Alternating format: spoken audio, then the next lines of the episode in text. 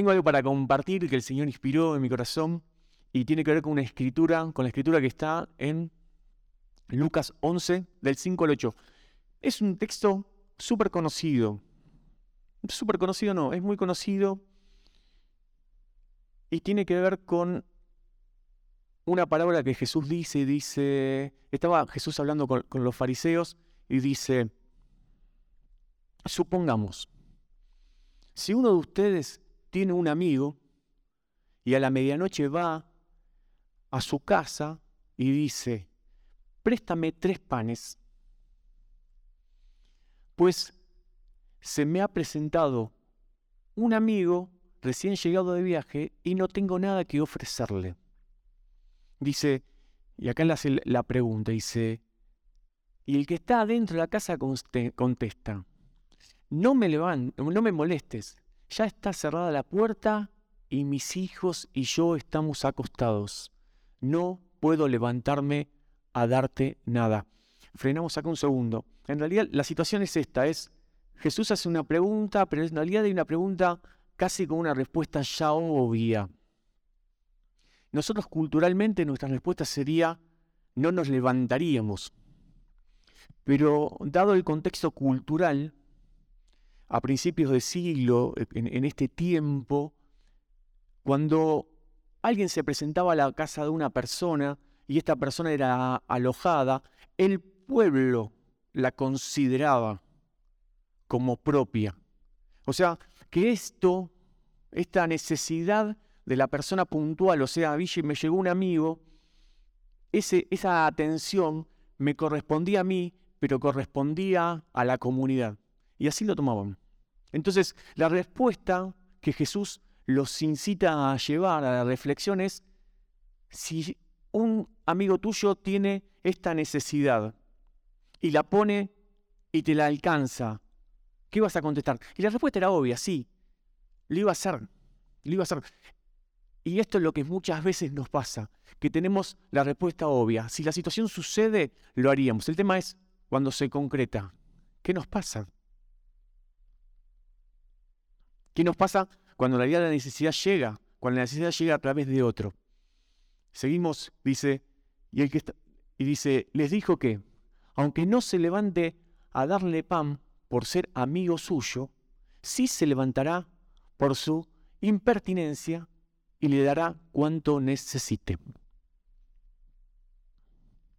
Hoy tal vez para algunos no para los que están acá, no para los que están escuchando el mensaje, no para los que tuvieron alguna imposibilidad, pero tal vez para muchos es hasta impertinente el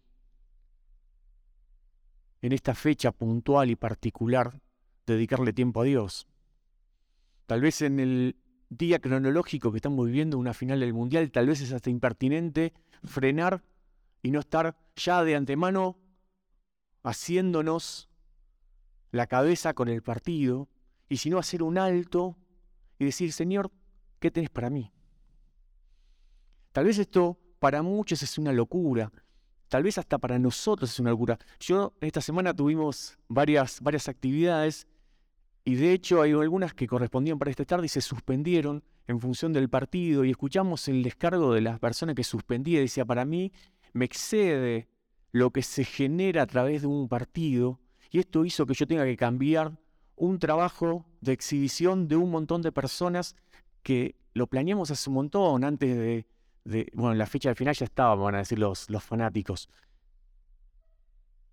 Pero tuve que cambiar, entonces tiene que ver con esto. Es impertinente a veces ir en contra. Es impertinente a veces decir, yo freno porque lo más importante es el Señor. Yo freno porque lo más importante es lo que Dios tiene para mí. Y esto de la impertinencia, esto de tal vez que no sea el momento adecuado, no es una lectura que el Señor hace para con nosotros. Es más, en la interpretación... ¿Sí? Gracias, Sol. Hoy pensabas que predicaba Hugo, ¿no?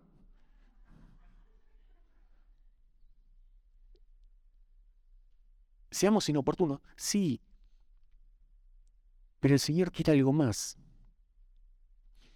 Y está buenísimo esta palabra de la inoportunidad, porque en realidad no tiene que ver con que uno fue insistente, que uno que fue desmedido, que uno hizo el mismo pedido muchas veces porque no había reacción del otro lado, sino que era, y escucha bien esto, sino que era un llamado para hacerte parte, hacerte parte de bendecir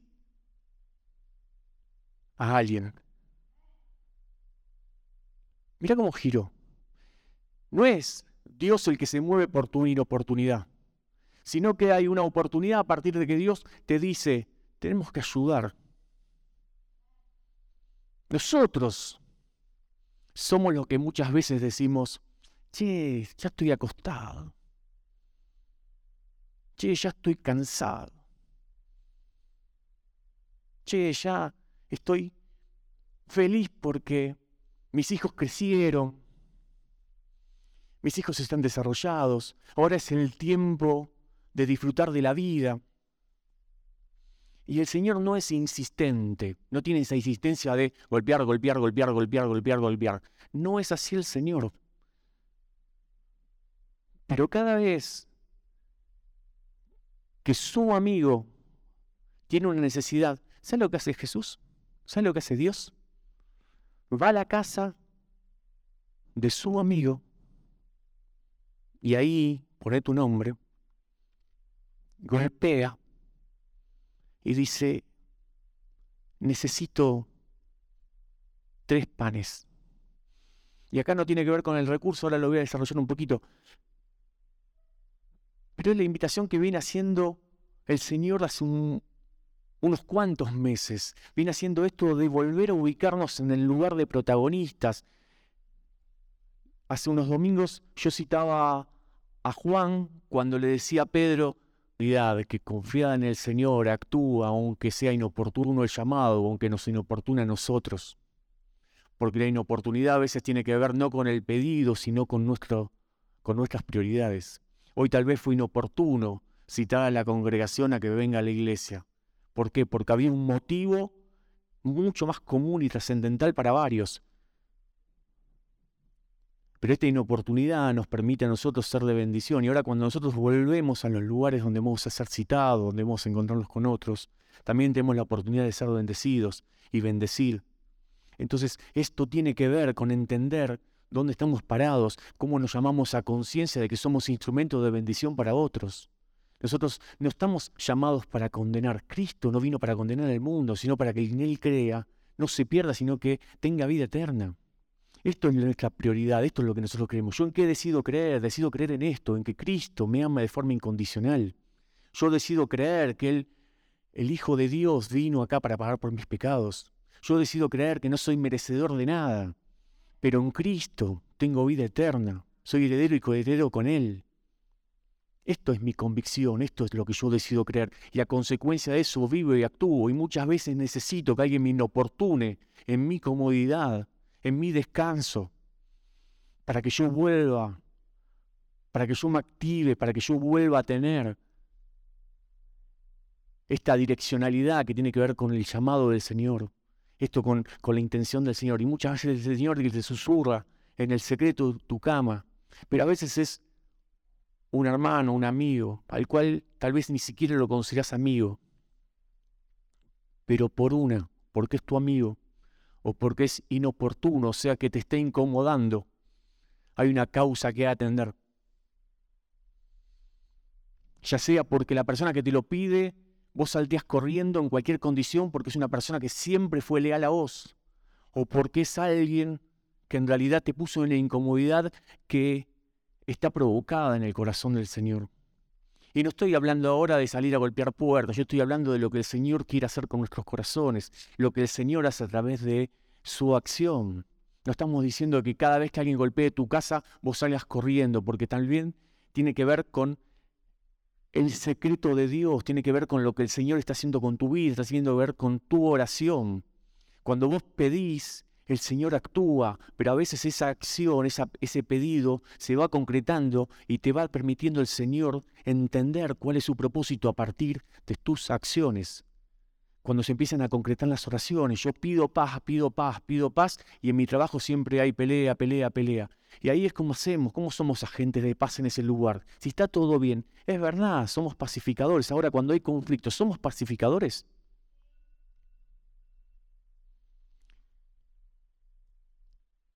Por inoportunidad o por amor, nuestra acción tiene que ser la misma. Levantarnos de la cama tal vez hasta incomodar a nuestra familia y atender la causa.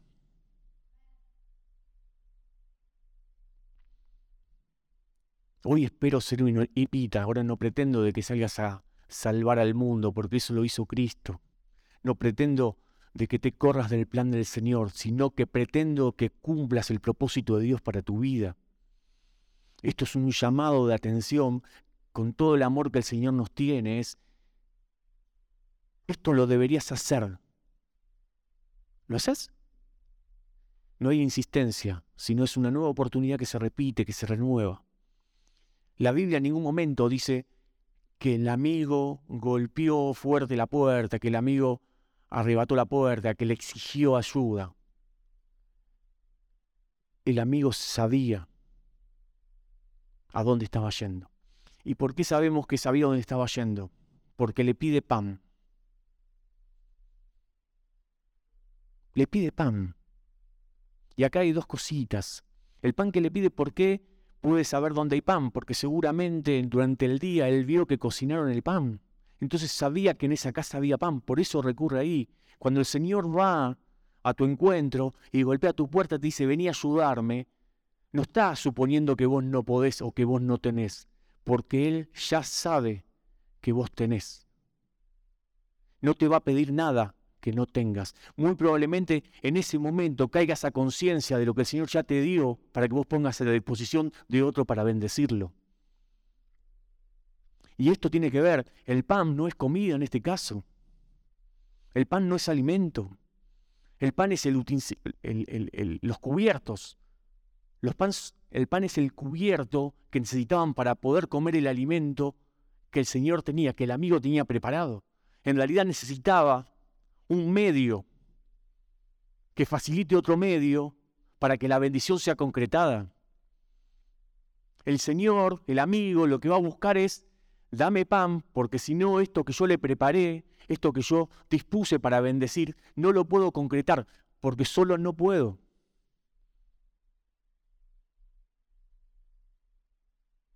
Es la invitación que hace el Señor, el Señor es completo. Ahora, ¿por qué nos invita?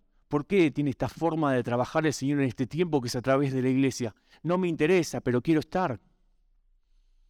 No me interesa porque el Señor decidió bendecir a los demás a través de mi vida que no vale nada, de mi vida que es incompleta. No sé. Ahora, ¿qué voy a hacer yo? ¿Voy a estar todo el tiempo pensando en lo bueno o en lo malo que soy? ¿O voy a decir, Señor, ya que mi inoportunidad, que, estoy inoportun... Uy, bueno, ya que no estoy disponible, me predispongo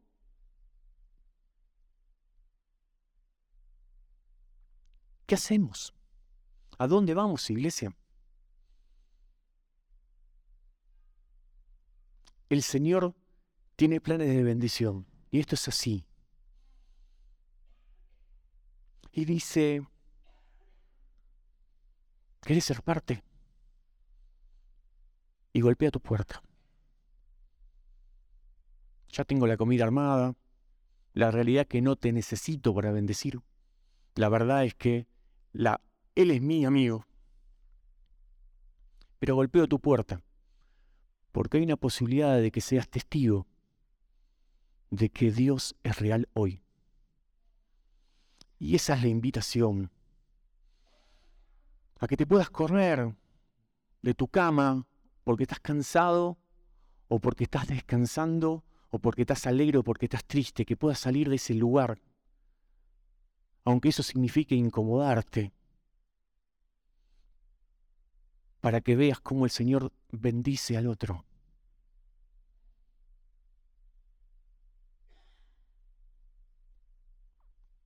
El Señor es bueno.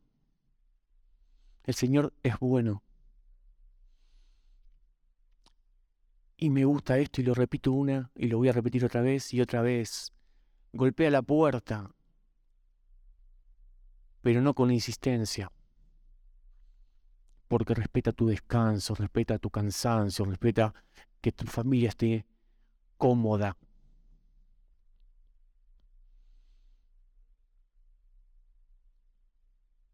Pero es mi deber hoy decirte que es el Señor el que llama. Ya se ocupó de todo, pero quiere hacerte parte. No sé cuál va a ser la oportunidad tuya hoy, cuando salgas, cuando te sientes en el sillón a ver el partido y estés cómodo ahí. ¿No? No sé qué, vas a, qué, va a venir a tu cabeza. Pero si el Señor te dice es el momento de interceder, ¿por qué no hacerlo? Si es el momento de abrazar a otro, ¿por qué no hacerlo? Si es el momento de volver a mirar a los ojos tal vez a tu hijo, a tu esposa, a tu pariente, a tu vecino. ¿Por qué no darle intencionalidad a este momento que muchos vamos a estar reunidos? Y esto es una meta a las próximas tres horas. ¿Qué pasa nuestra tarde? ¿Qué pasa mañana? ¿Qué pasa la próxima semana? Cuando estés cómodo, cómoda en el lugar ese donde vos decís, este es mi lugar en el mundo y el Señor te diga, es ahora. Te golpee la puerta y te diga, che, te necesito. conciencia de que en realidad tenemos propósito. Y esto de ser incomodados no tiene que ver con pasarla mal, sino con poder disfrutar, poder ser partes benditas de la restauración de otra familia, de la restauración de nuestra familia, ser aquellos actores que se ponen en serio en el lugar que tienen que estar y van con lo que tienen porque eso se lo digo el Señor primero. Te llama a conciencia de esto. Lo que el Señor te pide, estás capacitado para darlo, porque el Señor te lo dio. El Espíritu Santo te capacita para toda tarea.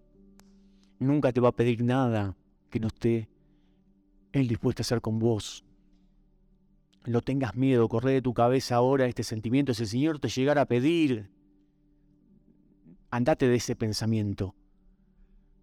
Es hoy que puedo hacer. No vayas a los ideales, anda a las cosas particulares y puntuales, porque ahí el Señor va a permitir que tu fe crezca, que tu fe se desarrolle.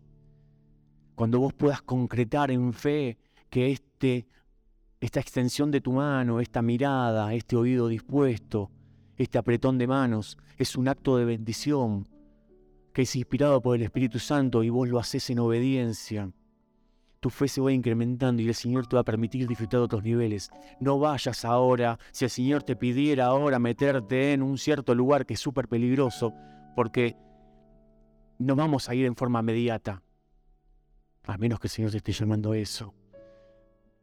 Pero dale direccionalidad. Dale direccionalidad ahora, a tu comodidad, a esta situación ¿Qué tenés ahora? El Señor golpea tu puerta y te dice, hoy necesito que me des tres panes. Hoy necesito que me des tres panes. Tengo a alguien, un amigo mío, a quien quiero bendecir.